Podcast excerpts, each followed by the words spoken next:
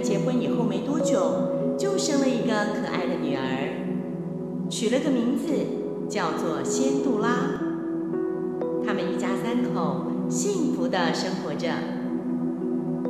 仙杜拉一天一天的长大，可是她的个性却越来越内向，总是喜欢自己一个人看书，一个人画画，一个人刺绣。由于仙杜拉心思缜密又过于早熟，她很少对别人说出她心里真正的想法。还有心事，所以身边的人都会觉得他有一点古怪跟孤僻，甚至连他的父亲也这么觉得。只有他的母亲，虽然也并不完全了解仙杜拉的内心世界，是母亲知道，仙杜拉是一个心思细腻又很单纯的女孩。因此总是对她很温柔。和仙杜拉不同，仙杜拉的母亲情感非常丰富。她是一个看见孤儿都会难过掉泪，看见小动物被欺负就会生气愤怒的人。因为担心总是闷着头看书的仙杜拉，什么事都藏在心里，所以。常常会带着他到森林里头去散步，牵着他的手，边散步边指着森林里的树木说：“你看，那边那种花叫山楂花，这个呢，则是针树的花。”常在一棵针树下面休息。这个时候，母亲都会对仙杜拉说。妈妈小时候啊，也和现在的你一样，总是喜欢坐着发呆做白日梦。母亲说完后，总会温柔的摸摸仙杜拉的头。有一天，仙杜拉忍不住回嘴：“可是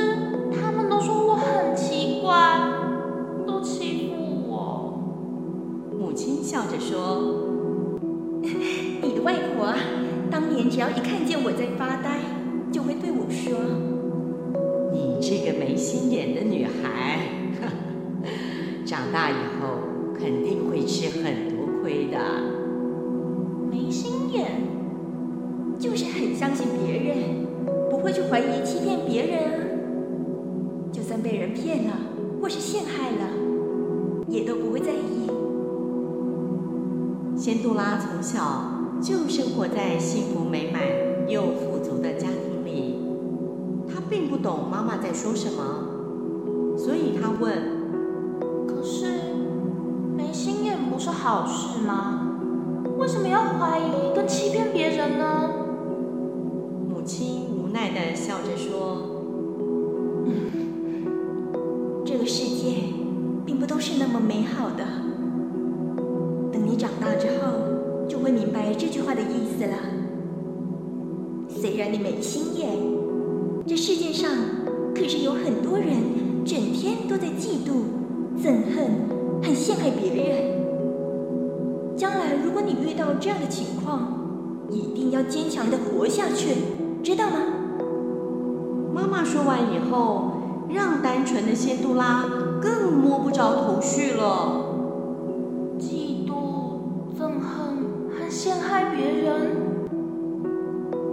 间过得飞快。有一天，仙杜拉的母亲突然患上重病过世了。他的父亲因此一蹶不振，每天看起来都非常落寞。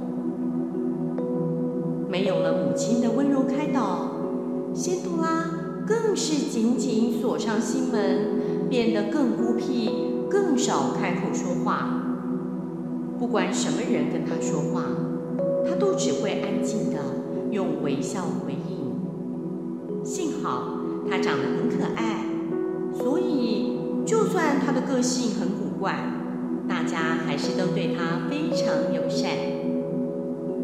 这样的日子持续了一阵子之后，有一天，父亲突然神采飞扬地告诉仙杜拉：“我要再婚了，你的新妈妈会带着两个姐姐过来跟我们一起住。”父亲在继母要搬过来之前，一再的交代仙杜拉说：“我们往后就要迎接全新的生活了。”所以你要叫新妈妈妈妈哦，一定要好好孝顺新妈妈，要听她的话，把她当成自己的妈妈对待，懂吗？早点把死去的妈妈给忘了吧，这样无论是对你还是对我，都比较好。但是在继母带着两个姐姐住进来之后，仙杜拉的生活发生了意想不到的剧烈变化。一开始，继母还会假装疼爱仙杜拉，可是日子一久，哦，就原形毕露啦。首先，原本住在宽敞大房间里的仙杜拉，被赶进了狭小的阁楼住。接下来，继母。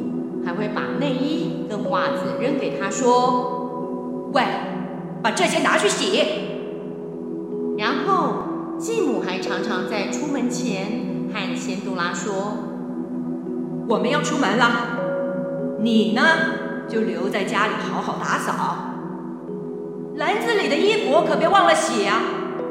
我会仔细检查你有没有洗干净的。对了，我们晚上七点会回到家。”在这之前，记得要把晚餐给准备好。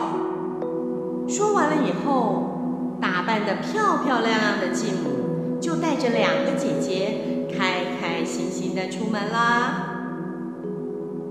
面对这一切，温柔的仙杜拉从来没有抱怨过。她心里想：从前因为我不说话，才让爸爸这么寂寞。现在好不容易有了新妈妈，爸爸终于比较快乐了，所以我不该跟爸爸告状。更何况，爸爸交代过我要好好听新妈妈的话。仙杜拉心里明白，自从继母来了之后，父亲就像是变了一个人。母亲还在世的时候，爸爸闲暇的时候会演奏乐器。母亲呢，会坐在椅子上边听边刺绣，仙杜拉则会坐在母亲身旁边听边看书。一家三口在音乐声中享受着温馨的时光。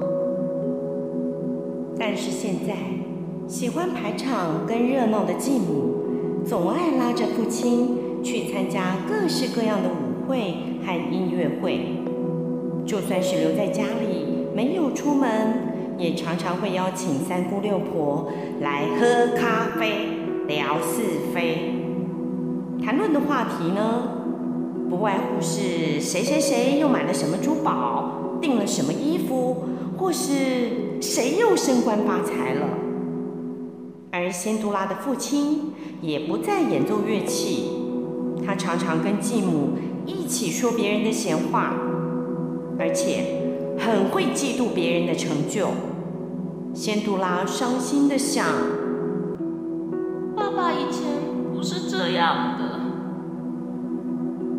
为仙杜拉的沉默，继母和两个姐姐更是变本加厉的使唤仙杜拉做事，这让仙杜拉的生活更加的艰难了。